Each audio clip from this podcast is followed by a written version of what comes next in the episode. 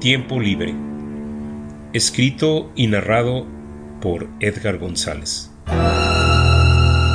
Sí, no se preocupe, señor Shimomitsu. El lunes, al amanecer, sin falta, tendrá usted todo el análisis de las ventas de la región en su correo electrónico. Y sin despedirse, la voz del otro lado de la línea, con marcado acento japonés, solo le dijo, así lo espero. La esposa de Eduardo solo movía la cabeza en señal de reproche. Este sería otro fin de semana frustrado, y no solo eso, su querido marido, Eduardo, seguía contestando las llamadas de su jefe los sábados a las 3 de la mañana. Eduardo Gonzaga era un ingeniero en electrónica que debido a su arduo trabajo y buenos resultados lo habían llevado a ocupar altos puestos en la empresa japonesa de tecnología Shibaura. Su historia de éxito era la envidia de sus compañeros de trabajo y con frecuencia era mencionado por sus jefes como el ejemplo a seguir. Pocos en realidad sabían que el costo que tuvo que pagar para llegar a esa posición dentro de la empresa había sido demasiado alto.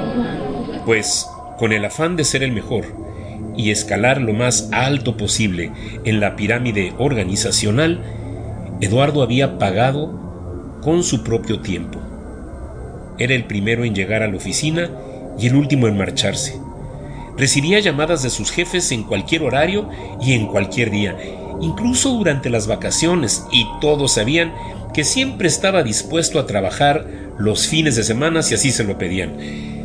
Esta hubiera sido una maravillosa historia de motivación empresarial, a no ser por el hecho de que había sacrificado a su familia en aras del deber cumplido y esta llamada a las 3 de la mañana había sido la gota que derramó el vaso.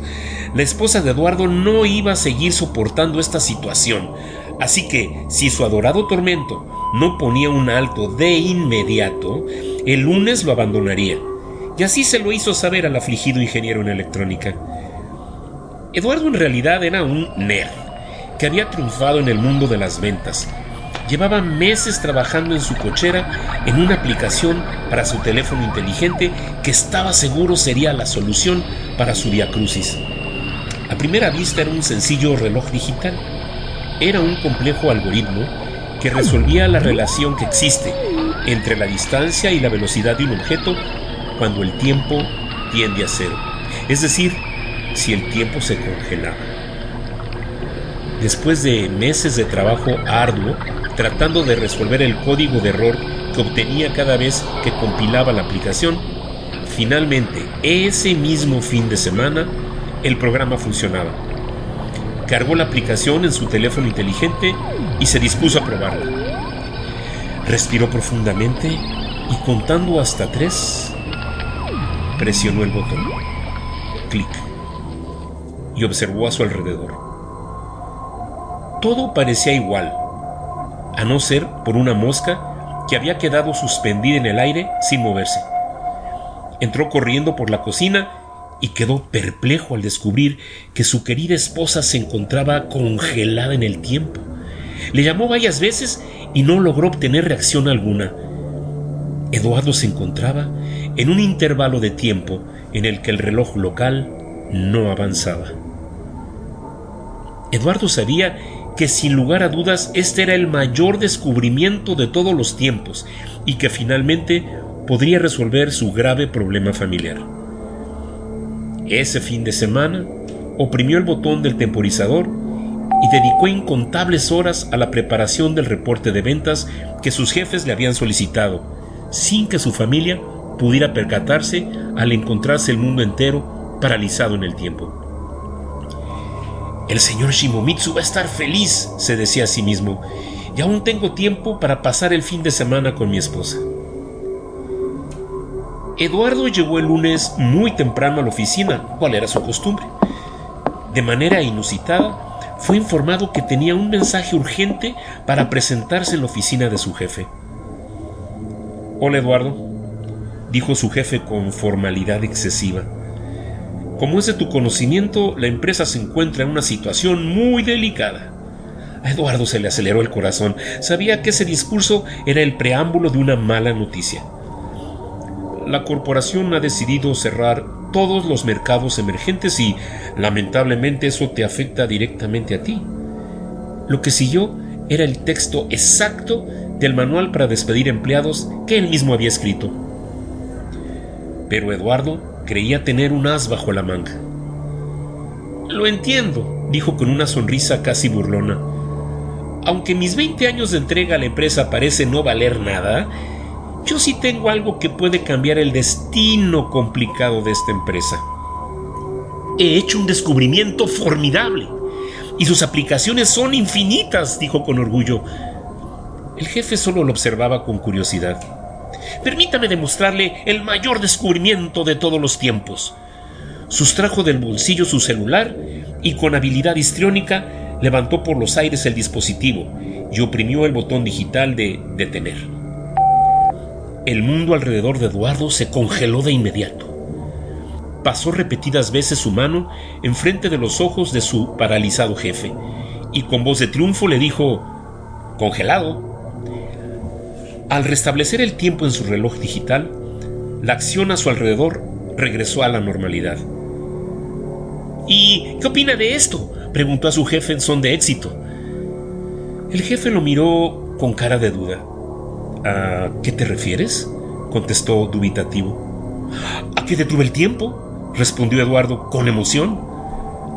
Su jefe no entendía de qué hablaba, pues el estar detenido en el tiempo es algo de lo que no podemos percatarnos. Solamente se convenció que Eduardo había perdido un tornillo. Eso bastó para que firmara sin remordimientos la carta de terminación de servicios. Eduardo estaba furioso. Había gastado 20 años de su vida y Shibaura no se lo reconocía. Sé que mi descubrimiento es lo mejor que ha sucedido en todos los tiempos. Es difícil de demostrar, pero sé que tiene aplicaciones valiosas. Y mientras se quejaba de lo que había sucedido en su oficina, una idea perversa, pero emocionante llegó a su mente.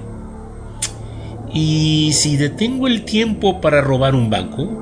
se preguntó en voz alta. Eso solucionaría mi situación de desempleo y sería la cereza en el pastel de mi venganza Shibaura. Eduardo preparó el atraco. Se hizo del carro de supermercado más grande que pudo encontrar y se dirigió a la sucursal bancaria más importante de su localidad. Clic. Oprimió el botón digital de detener en su teléfono celular y el mundo a su alrededor se detuvo. Eduardo ingresó al banco y de forma burlona saludó a todos los empleados que permanecían inmóviles congelados en el tiempo. Cargó en su carro de supermercado todos los billetes que había en la bóveda principal. Y en un acto de avaricia decidió llevarse también las joyas y valores que se encontraban en las cajas de seguridad. El carro estaba cargado al máximo. Con dificultad Eduardo lo condujo a través de las oficinas y lo llevó a las escaleras de la salida. Bajarlo por ahí va a ser un trabajo complicado, se dijo.